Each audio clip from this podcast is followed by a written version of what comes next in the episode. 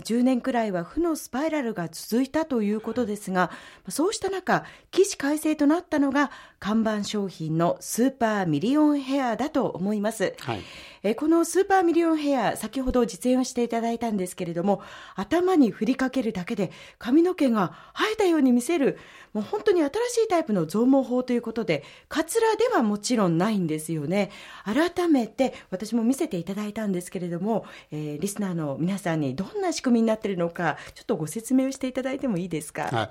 実はこれは細かい繊維をですね、ええ、頭に振りかけて、髪の毛に一本一本こう細かい繊維が絡んで、うん、細い髪の毛は太く見えるのと、はい、それから地肌ももちろん黒く見せることによって上から見た目ですね、はい、髪が生えたように見せると。色は落ちたりしないんですか、はい、そのままですと風とか雨に弱いですから後からそのスーパーミリオンヘアミストという専用のスプレーをかけることによって、うん、まあ雨とか風で落ちる心配はないし、うんシャンプーをすれば落ちますけどシャンプーするまでは落ちないと。でどうしてそんな仕組みを思いついたのでしょうか？実は私30代から髪薄くなりまして髪に悩んでたわけです。でもちろんカツラもやってましたからあの男性のカツラもやったりしてましたので髪に関してはいろいろこう携わってきまして、えー、なんかいい方法はないだろうかっていうことで、はい、まあ試行錯誤して探している中でですね、まあこの商品にスーパーミルヘアに似たような商品が、まあ業界にはあったんですね。それで、安倍社長、どうやってこう自社製品を作っていったんですか？はい。まあ、いくつか商品を揃えた中でですね繊維研究所へ持ってきまして、ええ、まあ、いろいろ研究した結果、うん、まあ、これ原料的には04でいけるんじゃないかということが分かったわけです。はい、でただこの繊維をですね小さく切ったというだけじゃなくて、うん、そこにあの短いのとか長いのとかボリュームを出すという意味で曲がったのとかを組み込んだわけですね。これは自社で開発しまして、はい、それで製品化ということにしてって今の商品に至るわけです。その製品というのはすぐに売れたんですか？最初はそのどうやって売っていいのかわからない、はい、商品はできたけど、えー、それでですねまずあの栃木県の下野新聞に広告を出しまして、はい、カツラでも羊毛剤でもない、全く新しい増毛法スーパーミリオンヘア、うん、これを販売代理店募集ということで説明会やるんです、はい、そうすると10人ぐらい人が集まってきたんですが、誰もやる人がいない。その次にですね、埼玉のでソニックシティビルで説明会を開くんですね、はい、これ人いっぱい来るんじゃないかって期待してたんですが、誰も来ない。来ないはい。これで今度ですね、千葉で説明会開いたんですが、一、人が来ない。一人ですか？で、誰もやる人がいない。もう、どうしようかと思ってた時に、はい、利用関係の問屋さんから、はい、まあ見本を配ってましたのでやってもいいという話が来まして、はい、利用関係の問屋さん東京大阪、はい、全部しらみつぶしで回るわけです。そうすると初めて大量の注文もらいまして自分でその時は作ってましたから。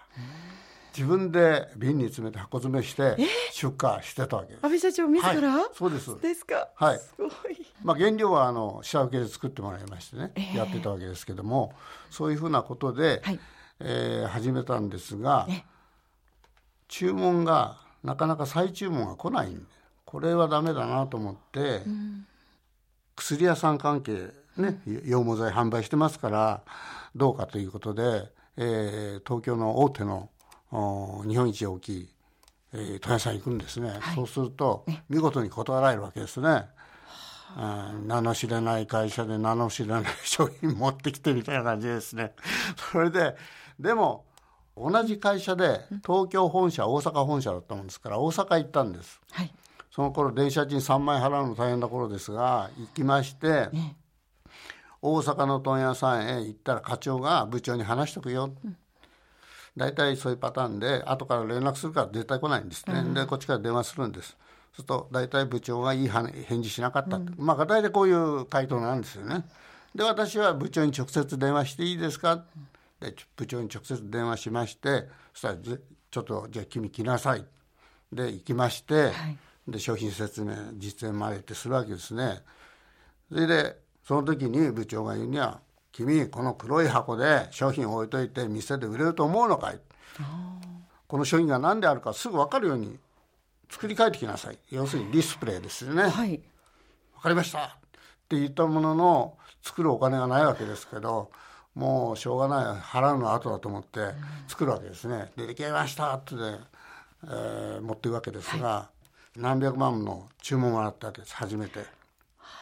はい、一生懸命作りましてその頃はもうパートの人もいたと思いますが一生懸命作って納品するわけです。でも君うちは落差払いだよ落差払いって何ですか?」っつったら「倉庫に眠ってるうちはお金払わないからね薬屋さんから注文あって納品した分だけお金払うよ」要は委託ですよね。分かりました何でもいいですから分かりましたですよね。それで3か月待てと暮らせど、はい、一向に入金ならないわけですね。それで部長に電話して、はい、どうしたらいいんですか？ちっともお金入らないんです君何してんの?」って。営業所もあって同行販売しなきゃダメだよえ同行販売って何ですか？って。体育出てきた人間ですから今分からないですけど。要するに問屋さんと一緒に回りなさいと。それでその頃まあ自分で実演すればいいのにかっこつけてですね8ミリビデオとそのモニターのテレビ持ってですねカバンに重いのを持ってですねあのプロモーションビデオ作って説明に行くわけですよ。営業所や朝8時ぐらいにあの営業マンの前でですね。それを10か所ぐらいの営業所をもう手に豆ができるぐらい、えー、こう行くわけですけどまああの約束を取ってうちの社員を一緒にこんな送り込んで同行販売するんですね。面白いように入るわけですよ。取ってくれるわけですよ。ほらすごいっていうぐらいの感じになるんですが、一向にお金入らないですね、むしろ3ヶ月経って今度は商品が返品されてお店並んだけど売れなかったから問屋さん返品されて問屋さんから今度はうちへ着払いで帰ってくるんです。マイナスがまた出てしまいますね。一時はもう返品のが多いっていう時期が続くわけですよね。頭抱えますね。そうです。でも何件でもいいから残ったんだからそこをもう大切にしていくしかないっていうんで、まあ、たまたまご主人が髪が薄かったりなんか使ったりとか宣伝してないですから大して売れないわけですね。でお客さんに来たお客さんに「君あなたにいい商品があります」なんて言えないわけですよこの髪の薄い商品だからね。ね。ええ、そんな面でなかなか動きは悪かったんですがでもまあ一通り営業所を説明にした後ですね、はい、今度は全国へ向かうわけですがそこの問屋さんにも全国の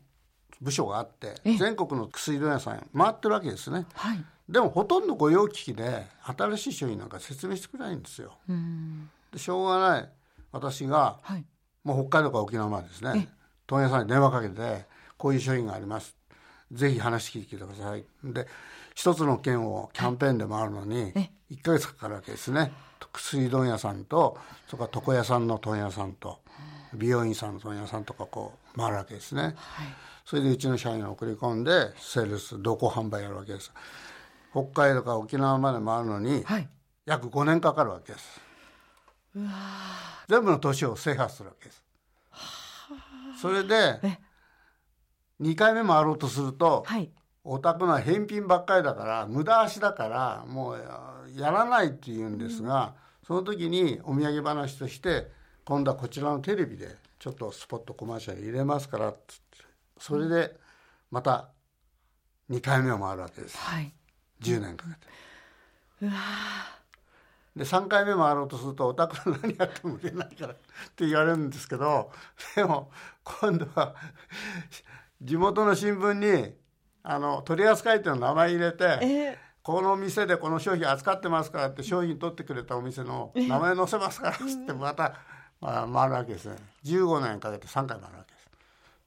仕掛けましたね、うん、でだんだんだんだんまあ安定少しずつしてくるわけですね。うわでも15年かけて安定したということですか？まあ実際にはまあ3年から5年かけて少しずつ安定してきたってことですね、はあ、それまではまだ他の仕事しようかなっていう浮気心もあったぐらいだったですね